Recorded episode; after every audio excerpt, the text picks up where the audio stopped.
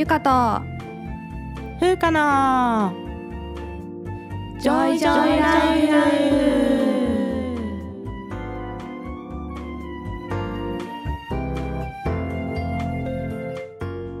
この番組ではゆかとふうか2人の女医が日々の暮らしや仕事にまつわる小話などざっくばらんな日常トークをお届けします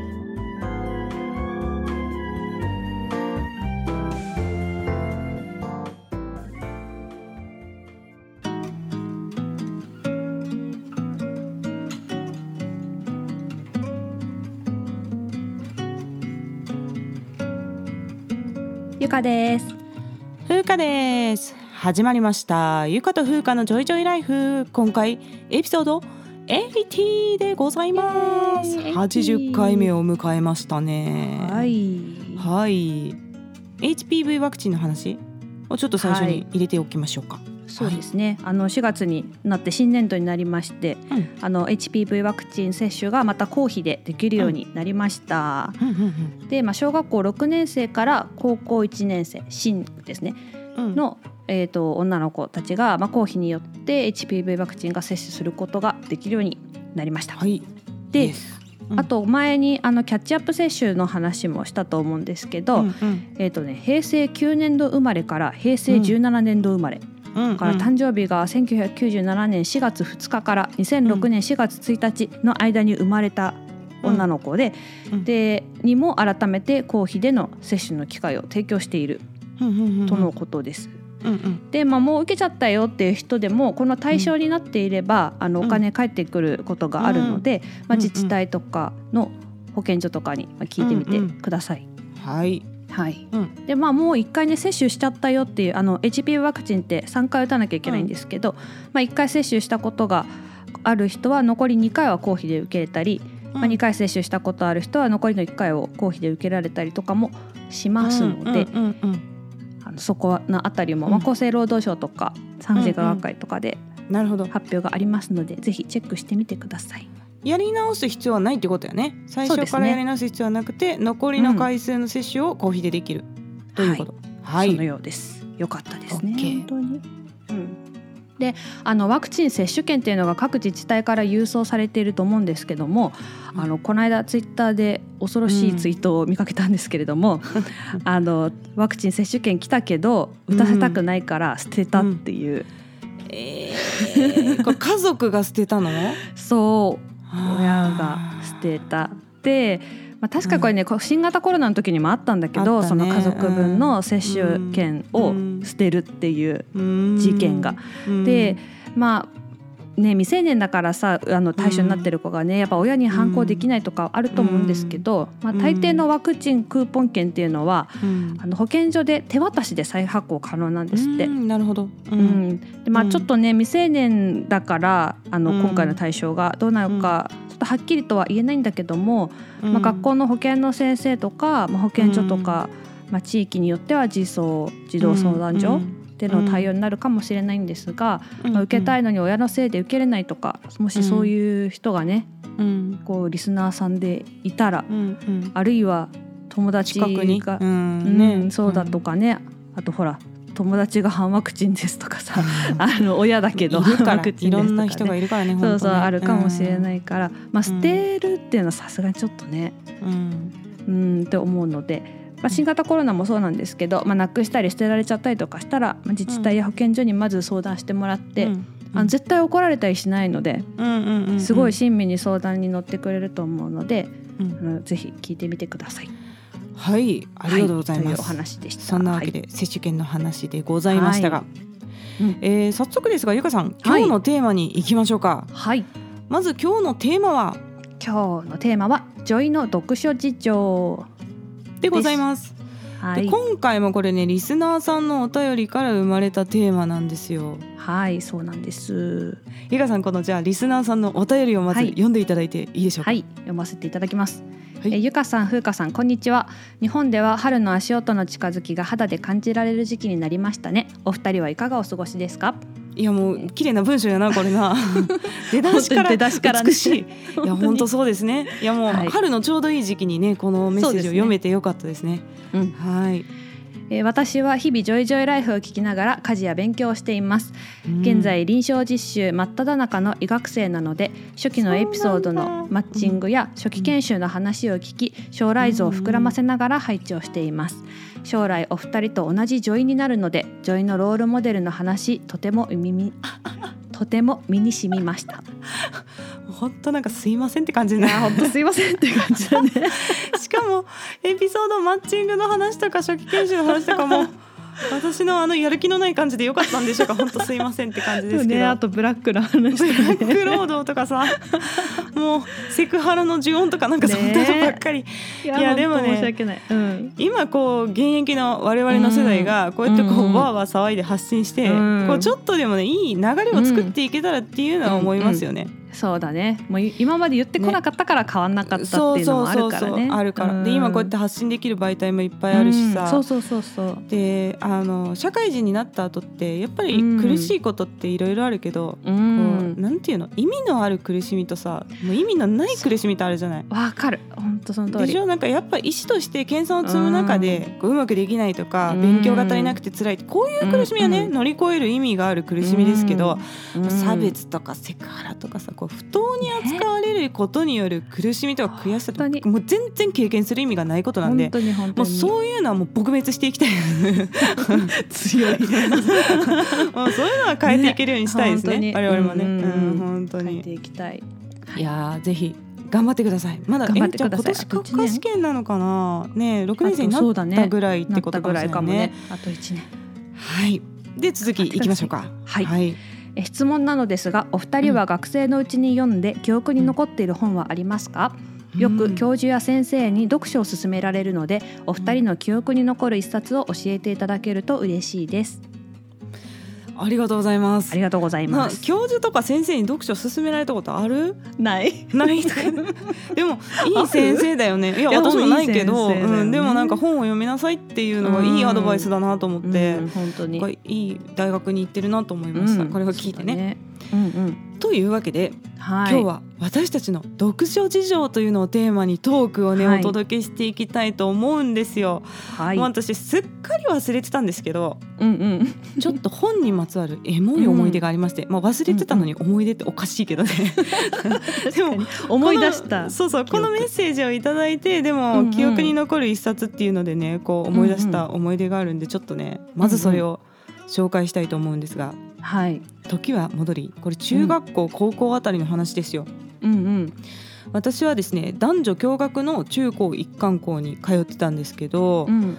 そのね同じ部活の男子で読書がすごい好きな子がいたんですよ。うんでその子がねうん。お前この主人公に似てるからこの本読めっつって本をね、渡してくれたんですよ。でその本が山田栄美さんの「うんひざまずいて足をおなめ」っていうタイトルの本だったんですよ。おー。タイトルがさちょっとギョッとしない、え私足とかそうだね。舐めたことないんだけどと思って、もうどう見えてるんだろうこの人にはと思って。すごい困惑したんだけど、内容がね、まあ、SM 上だった人が小説家になるっていう話で、うんうんでこの小説自体が著者の山田栄美さんの反自伝的小説って言われてるんですよ。で内容はね別にそんななんか変態なことじゃなくて真面目な話なの。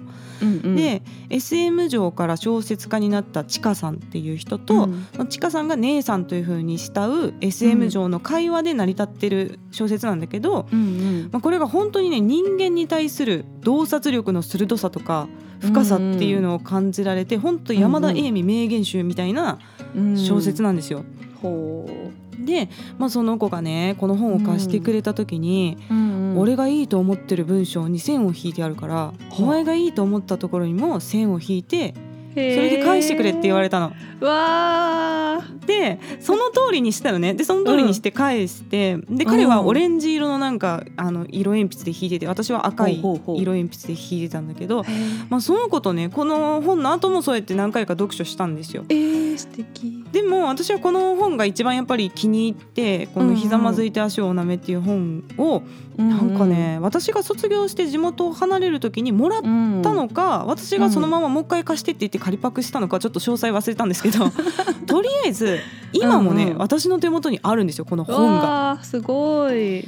で久しぶりに見返してですね、うん。10代の私が線を引いていた文章ですよ、うん。私の10代の時に心に刺さった文章っていうのがほいくつかあったのでそれを今日はうん。ちょっとまず紹介したいと思います、うはい。まず一つ目なくしたくないのってやっぱり名声とかお金なんかより人間と人間の作る空間っていうかそういうどうにもならないものなんだよね。うんっていうセリフがあるんですよ。いやこれれも本当今でもそうだなと思ってやっぱ人間と人間の作る空間っていうのはさ、こう刹那的なものじゃないですか。そね。の関係性っていうのも変わっていくし、まあ、年を取ったら人間って変わっていくじゃない、うんうんうんそうなるとこう大切な人と作ってる空間っていうのも変化していくものだし、うんうんうん。さらにだからそういう大事な人が死んでしまうっていうのがやっぱすごい悲しいことじゃない？そうだね。で病気になるってさやっぱその空間を変化させてしまうものだから、うんうんうんなんか今医師としてこう病気の人の力になりたいっていう思う気持ちも多分こういうところから来てるんだろうなっていうのをね久々に読み返してきたんですよ。まあそれがまず第一文目です。うん。うんでもう一個いいですか？うんどうぞどうぞ。もう一個。もう一個はね私と許せるもの許せないものの価値が一緒の人。私はそういう人たちの間だけで暮らしたいなというセリフです。わかる。わかるよねこれ。これさみんなガチさはそうなのかもしれないんだけど、特ににさプライベートではもう私友達は少なくていいと思ってるんですよ、うん。正直。で社会に出るとやっぱ価値観の違う人とも関わらざるを得ないっていうところはあるじゃないですか。だね。うんうん。でもやっぱプライベートではこう価値観が一緒。で特にやっぱ許せるもの許せないものの価値観そこのだ、うん。絶対ダメやろっていうところのラインがうんうんうん。一緒の人とやっぱり暮らしたり、うん。こう関わるのがやっぱいいよな。そういう空間を大事にしたいなっていうのがあって、まあ10代の時からそうやったんやっていう話でございましたよ。あらえでね当時はねこう単に面白い本を教えてくれる人だとしか私思ってなかったんだけどこれ聞いたらさやっぱさこの人私のこと好きだったよね。絶対好きだったよそういうことだよね。これねそういうことでしょ今ならわかるんですけど当時全く気づいてなかったししかもこの思い出も忘れてたっていうね 事態でしたよ。今日までね、今日まで忘れてました。本当思い出させていただいてありがとうございますからね メッセージのおかげで。うんこれさもうでも青春映画にしてほしいなと思ってちょっと、ね韓国のいいよそう。でも主演はナム・ジュヒョク君で、主演女優さんはキム・ダミさん。で私の役はキム・ダミさんにやった。イテウォンクラスの女優さんですけどキム・ダミさん。あなるほど。このお二人でお願いしたいと思います。美化率300%ぐらいでね。やっぱ綺麗な人がやらないとダメだからそれね。あそうね。綺麗な人がやると美しい感じによりそうですよ。なるからねきっとこんなね エモい思い出がありましたよ、はい。そんな私が先に話させていただいたんですがはい。ゆかさん何か本にまつわる思い出とか何？読んだ本、うん。読んだ本、うん。もう本当そんなね深さみたいなエモい思い出は全くないんだけど。あのまあの質問してくれた人がまあ医学生さんということで、そのその頃に読んだ本で記憶に残ってる本ってね正直言ってないんだよね。まあ勉強いっぱいしてたからね。うん。本って医学書を一番読んだんじゃない？そう。だね。本当にそうだね。あのイヤーノートですみたいなそんな感じになっちゃう。病気が見える。病気が見えるですみたいなさ。そう。だからまあ読書体験で言うと私は中学高校の時が一番読んでて、そうだよね。うん。うんで初めて本を読んで泣くっていう経験をしたのがうん。をすごい覚えてるんだけど中学1年生の時かなに読んだ「ハッピーバースデー命輝く時」っていう本があるんですけど、まあ、このお話が主人公の11歳の女の子が、母親から精神的虐待に遭っていて、うん。うんで誕生日の日に、うん。あんたなんか生まれてこなければよかったってお母さんに言われるのね。ひどすぎる、ね。で、まあ、声が出なくなっちゃってうんうん。なんだけど、まあ、おじいちゃんおばあちゃんの家に行って暮らして、うん。おじいちゃんおばあちゃんの愛情をもらうことで徐々に回復して声が出るようになるっていうお話、まあ、ざっくり言うとね、まあ、なんかいろいろその間にもいじめの話とかなんかいろいろ入ってきて、うん。まあ、若干トラウマ本でもあるんだけど、うん。結構重い話なんだね。結構重い話、うん。うん。でやっぱさ中1中2ぐらいってさ親との、うん女親との関係がうまくいかない時期でも、あったのね。自分にとってね。だから、まあ、こんな直接あんたなんか生まれてこなければよかったとか言われたことはないけど、うなんかちょっとうん。あのうまくいかない感じがあってすごい辛かったから、それもなんか感情移入すごいしちゃって、なるほどね。なんかめっちゃ泣いた記憶がある。あうー。ん。でもなんか飲み会したくなっちゃう本、うん。だったな。うんあとはねうん。北村薫さんっていうさ小説家さんの「スキップ」うんターン」リセット」っていう3部作がうんあるんだけど私もねこれは単行本で結構厚いの。あうんのこれぐらいこれぐらいとか言ってリスナーさんに分かんないよね。2センチぐらいあったから。そうで結構厚めの本で初めてそんな厚い本を読んだのね、読み切ったの単行本を。でその「スキップ」っていう本が一番最初に出たんだけどそれはね、高校生の女の子が何十年か先に時間スキップしちゃって、そそしたらもう気づいたらもうおばさんになってるわけ。40何とかになって。て。てそうで娘がいるのよ。で知らない人と結婚してんの、っていう環境で、まあ、生きていくっていう話、話タイムスリップ系か。そうそうそう。ででターンっていうのはもうターンとリセットあれ似てた気がする。なんか何回も同じ時間を繰り返したりとかってするんだけど、まあ、そういいう時間とかに振り回される人間模様みたいなのが面白くて読んでた。あとよく読んでたのは小野冬美さん「十二国旗」とか有名「四季」とか有名なんだけど、これもなんか独特の世界観があって面白かったし、あとは銀色夏夫さんの刺繍すごい綺麗で好きだったな、あと吉本バナナさんのエッセイ吉とか。本バナナさんはよくもう教科書にも出てきたよね。ねそうそうそう。うんなんかさちょっと中学生高校生が読むには若干意味わかんないんだけど、うんうん。うんでもなんかこう年を重ねて読んだらまた違う視点で見れるみたいな。確かに、うんそんな感じじがあったな、うんうんうん。だからまあそんな感じで感受性高い時期じゃないですかやっぱ中学生、うん高校生って。そね。そうういう時に読んだ本,、本の方がやっぱよく覚えてるうんうんうんなあと思って、大学の時どんな本読んだかしらってちょっと考えてみたんだけど、うんうん。まあ、自己啓発系。7つの習慣。う んそうなんだ。私自己啓発系の本って一冊も読んだことないあわ本当、うん。何が書いてあんの？これは。自己啓発。人生をよりよく生きるにはみたいななるほど感じ、ねこういうふうに生きると楽ですようんみたいな感じ、ね生き方のヒントみたいな感じそうそううそう。そうそういうのが書いてあって、んまあ、7つの習慣はもう本当今でも使えていい本だと思うから読んでもいいと思うしあとはもう当時ババンドをやってたからボーカルトレーニングの本読んでた、ボイトレ本ですね。ボイトレ本、なんか昼休みとかにさこそっと部室行って歌ってたよ、その本読みながら。本読みながら。うん。なるほどね。うん。私ボイトレ本のおすすめはね、うん。声の科学っていう本がめっちゃおすすめで耳鼻科医で歌手の人が書いてるんですよ。クラシック歌手なんだけど、うんでなんか自分のの研究成果を本にまとめてる感じで、母音によるこう舌の形を頭部 MRI で撮ってたりとかめっちゃマニアックで面白いんだよねそれが、えー、面白そうだね、うん。今よ見たら。うんより理解が深まって面白いかも。そうそうそうそうそう。そう、うんうん。でもまああくまでさ私がまあ小説読んでなかったっていうだけで本読むのが好きな同期とかは小説かなり読んでた記憶があるかな。あそうだね。うんうん。でその小説好きな同期に教えてもらって、東野圭吾さんとか、うんうんうん。あとおついちさんとかのミステリー系っっていうのかな、にもすごい紹介してもらってそれを読んでた時もあった。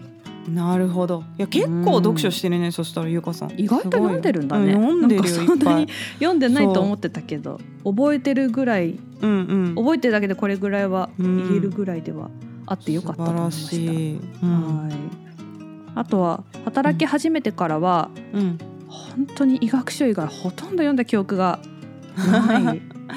そうだよね。働き始めてから。いや入院してた時に何冊か読んだけどもうそれ以外はもうまとまった時間がそんなになくて本ってさ。忘れない途中で読むのさえうん。前の話何やったっけってなるからなんか全然進まなくて結局ほぼもう学生時代以来読んでないっていう感じですね私はね。そうだよねまあ働き始めてからはそのスタバで私ずっと働いてあ言っちゃった。うん。うんエスバングスでずっと。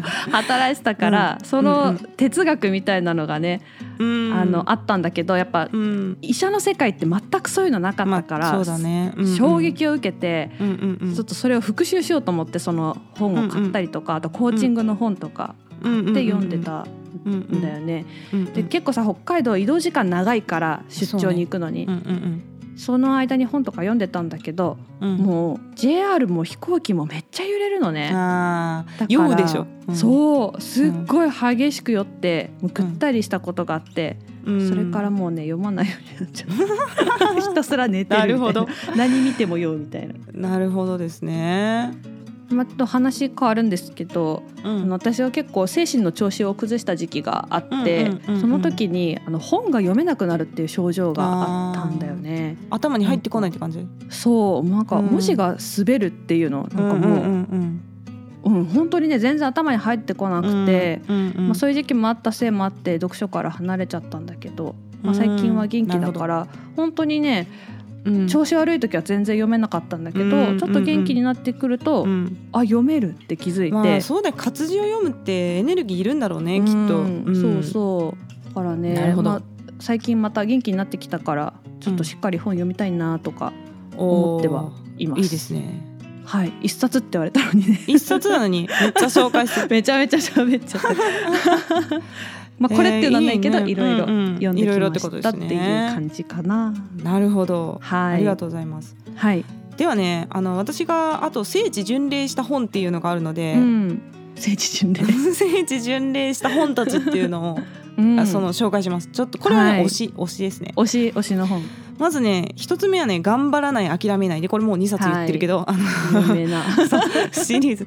諏訪中央病院の今ね名誉院長でいらっしゃるんかな。鎌田実先生という先生が書いた本で、はい、これはね高校生の頃何度も読みました。でどういう話かっていうと、まあ、実際にあった患者さんとか患者さん家族と医療者の関わりが丁寧に描かれています。うんで頑張らないの方はですね終末期医療がね中心の本なんですね。うんうん、でだから頑張らないっていうタイトルってこのサボれっていう意味では全然なくて そのもう積極的治療の対象にはならない言うたら末期がんとか、うんうんうん、まあ、そういった段階の患者さんがその人らしく最後まで生きるためのサポートとか関わりっていうのがこう丁寧に描かれてるんですよ。でまあこれを読んで本当当たり前だけど人間死ぬ瞬間まで生きてるんだなっていうことをね気づいたんですね。結構私があの高校生の頃っていうのはあのオランダで安楽死が合法化されたりとかいうことが医療界では話題になっていて、どう死ぬかっていうことがテーマに語られることがすごく多かったんだけど、この終末期医療が。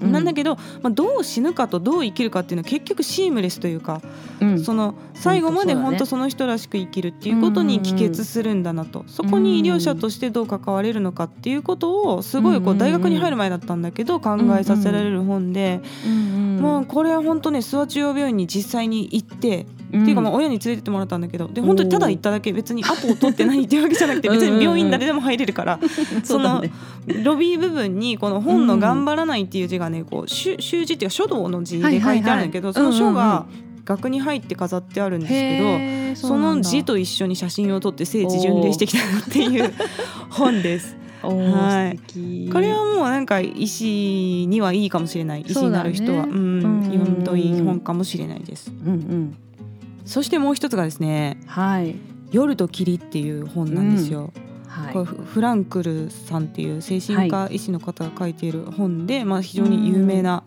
本ですよね、うん、これはね中学校の歴史の授業で紹介された本だったんですけど、うんうん、アウシュビッツ収容所でのこの過酷すぎる収容生活をユダヤ人の精神科医師のフランクル先生が詳細に記録しているという本です。うんうんでこれもすごい暗くて、まあ辛い本なんだけど、うん、私これ本当ね何度も読んでる本ですもう中学校の時から。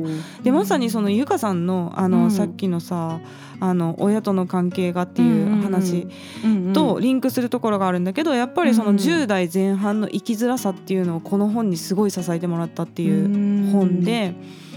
まあ、そのアウシュビッツ収容所だからさその戦時中のユダヤ人迫害のために作られた場所で、うん、まあ、言うたら本当人間の尊厳とか踏みにじってその人から人生を奪って、うん、もうその殺したりとかして恐怖で支配するっていう、うん、本当最低最悪なところだよねもう、まさに生き地獄だし、うん、本当射殺されたりとか残酷な描写、虐待の描写とかも出てくるんだけど、でもその本当に生き地獄みたいな中でもその収容所にいた人たちはね生きようとするんですよ、絶望的な状況なのに絶望せずに、うんうん。そのそこの生活ですら光を見出して生きようとするっていううん。ことがたくさん書かれてるんですね。でこのフランクル先生はもうそうんの超絶過酷な状況ででもうんそのう失われない人間の部分っていうのにすごいフォーカスしててどんな状況であっても人は人生に意味を見出そうとするんだっていうね、もうこのなんか生きようとする力に何度もこううんうん勇気づけられたっていう本です。おーもう収容所の人でもこうやって希望を見出して頑張ってたのに今の自分がそうだね何みたいな生きられるやろみたいな。ね。うんうん。なんかね水とか普通に飲めるしみたいななんかもうそういう当たり前のこと。お風呂に入れるとかもうそういうことだけでも与えてもらえてんだったら生きられるだろうっていうふうに思ってたっていう本ですね。でこれもね大学生の頃に、まあ、聖地巡礼って言ったらおかしいけどちょっとうんね負の歴史だから。うんうんうん。でも弟と一緒にですねポーランド旅行して、ここのアウスビッツ収容所にも実際に行ってきました。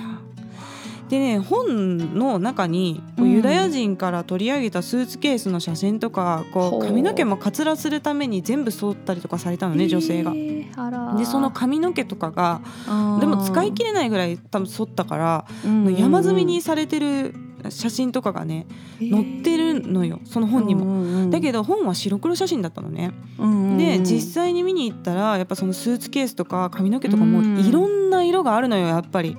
でそれが白黒写真からは分かんないんだけそどうねでそのスーツケースにステッカーが貼ってあったりとか名前が書いてあったりとかするの。うんうんうんうんでなんか旅行に行くからとか言って騙されて連れてこられた人もいっぱいいたわけよ、うんうんそのユダヤ人のね。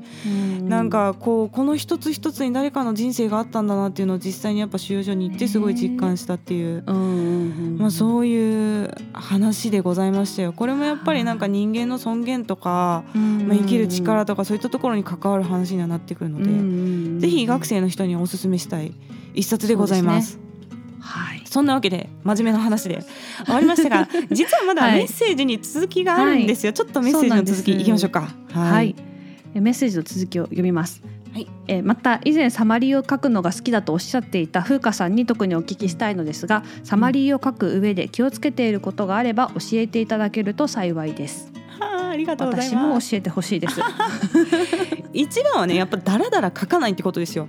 サマリーだからちゃんと要約しましょう。そうでね全ての経過をただ羅列するっていうんじゃなくて必要な情報だけをまとめる、うん。あとは、こう検査所見があるじゃないですか。CT とかエコーとかそういう検査の所見は技師さんの書いてることを丸写ししないで必要じゃないことも書かれてるから、うん必要な部分だけちゃんと抜き出して自分で書くっていうのがうんポイントかなと思いますね。とかは言うてるんだけど、うん。でも私もさなんかあの医師1年目から同じようにやってきたつもりだったんだけど、うんうん。実際この内科認定試験っていうのがあったんですよ私の時はね、うんうんうん。まだ JO すらじゃなかったんで,、でその時って結構詳細なレポートを書かないといけなくて、うん。内科何例だったかな？20例ぐらい書いたんかな、うんうんそうすると医師3年目ぐらいの時に自分が医師1年目の時に書いたサマリーとかを見返すわけですよ。うんレポートを書くのに。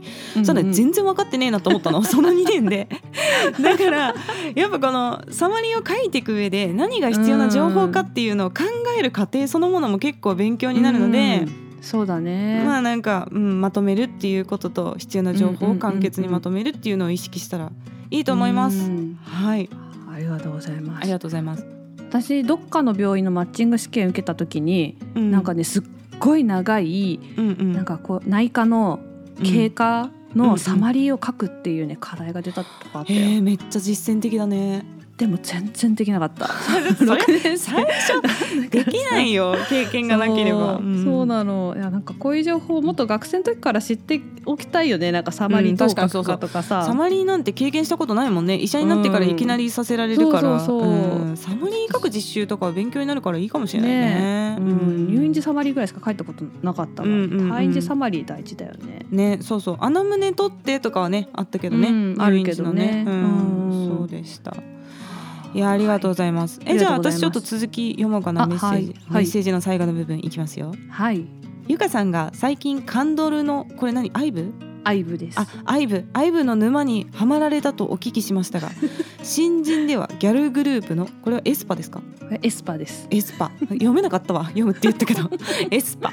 いや、うん。お姉さんグループのママムーですねこれは、うん。ママムーも個人的におすすめです。特にママムーは歌唱力が段違いなので、ぜひライブ映像を見ていただければと思います。ということです、はい私はママムーしか知りませんがゆかさん知ってる？私知ってますよ。エスパもママムーも存じ上げておりますよ。うんうん。なんかエスパはね、うんうん。もう人間離れした感じ。4人組の女の子なんだけど。そううんうんうんであと曲も不思議な感じでうんうんうんハマる、なんか聴きたくなっちゃう不思議な曲。うん。でこの YouTube でさやっぱ見てたら、うん。うんあのおすすめに上がってくるんだけど、うんうん。あの元祖 k p o p アイドルのボアさんが、ボアですよね我々は。私たちの世代の ボアさんがうんうん。エスパをプロデュースしてでこれまた元祖 k p o p アイドルの SES、の曲うんうんであの「Dreams Come True」っていう。うんわかるわかるわかる。私 SES はわかるよ。チューってやつ。そう。そうそうも振り付けやってたもん。あのそうこれはもう2000年代初頭ぐらいに大ヒットの ちょっとそうそう。20年時空が。そうね。そんなの歌ってんの、んそうそのををカバーするそのうん。ボアのプロデュースでそれをカバーするっていうドキュメンタリーがあったんだけど、うん。あのボアさんがさ大人になりすぎててね、うん。うん。よく見たらわかるんだけど面影あるけど、よね。最初誰ってなってボアって書いてあるけどで日本にいた時10代だったもん彼女。そうだね。そう、ん。そうそうそう。14歳ぐらいで日本でデビューしてそうだね。当時走りでしたよね韓国のアイドルはね。ねそうそう。んんでそのエスパもボアも SM エンターテインメントっていう事務所のアーティストさんなんですけど、まあ、ボアはもう今や SM エンターテインメントのとても偉い人ですよね。そうよそうよ。もうだってオーディションの審査員とかやってたのもん SM 代表で、ねめっちゃうん。偉い人だもんね。そうそうだよでその SM エンターテインメントが新しいプロジェクトを立ち上げてて、でその名も「ガールズ・オン・トップ」っていうね、おー。プロジェクトなんですけど。うん。でその SM 所属の代表的なグループのそのエスパとレッドベルベット、少女時代。有名だよね。少女時代。うんかるわ。から2人ずつとあとボア、でうん「ゴッド・ザ・ビート」「GOT・ ザ・ビート」って新しいグループを作って最近曲出したんですけど、そうなんだ。そうでボアってさ多分うちらと同い年ぐらいだと思うんだけどうん。ガチサーですよボアさんも。ガチさだと思うんですよ。うん でもそのエスパのさ若い、うん。うんあのカリナとウィンターっていうね20代の前半の子とあ一緒に踊ってて全く見劣りしないんですよ。そうね。マジですごいと思った。でこれねゆかさんがねあの見てって言ってたから、ん見てみたんですけど、うん。どれがボアさんか判別できなかったです ね、でも逆にすごくない？こうスタイル逆にすごい。も。ダンスのキレもうん。20代の子といって見分けつかない。だから遜色ないっていうことですよ。そうなのよ。しかもさ激しくない？ダンス。激しい。さあんな動きしたらもう私関節言わすと思うんだけど ボアは腰痛とかないんですか？これは。ね大丈夫？すごいよね。えでも湿布とか貼らなそうじゃない？ボア。ロキソニンテープとか。貼ってんのかな？処方してあげたいぐらいだけど本当に。もう私もあれですねタイトなジーンズにねじ込んでいきたいですね。私という戦うボディ。知ってますか？これ。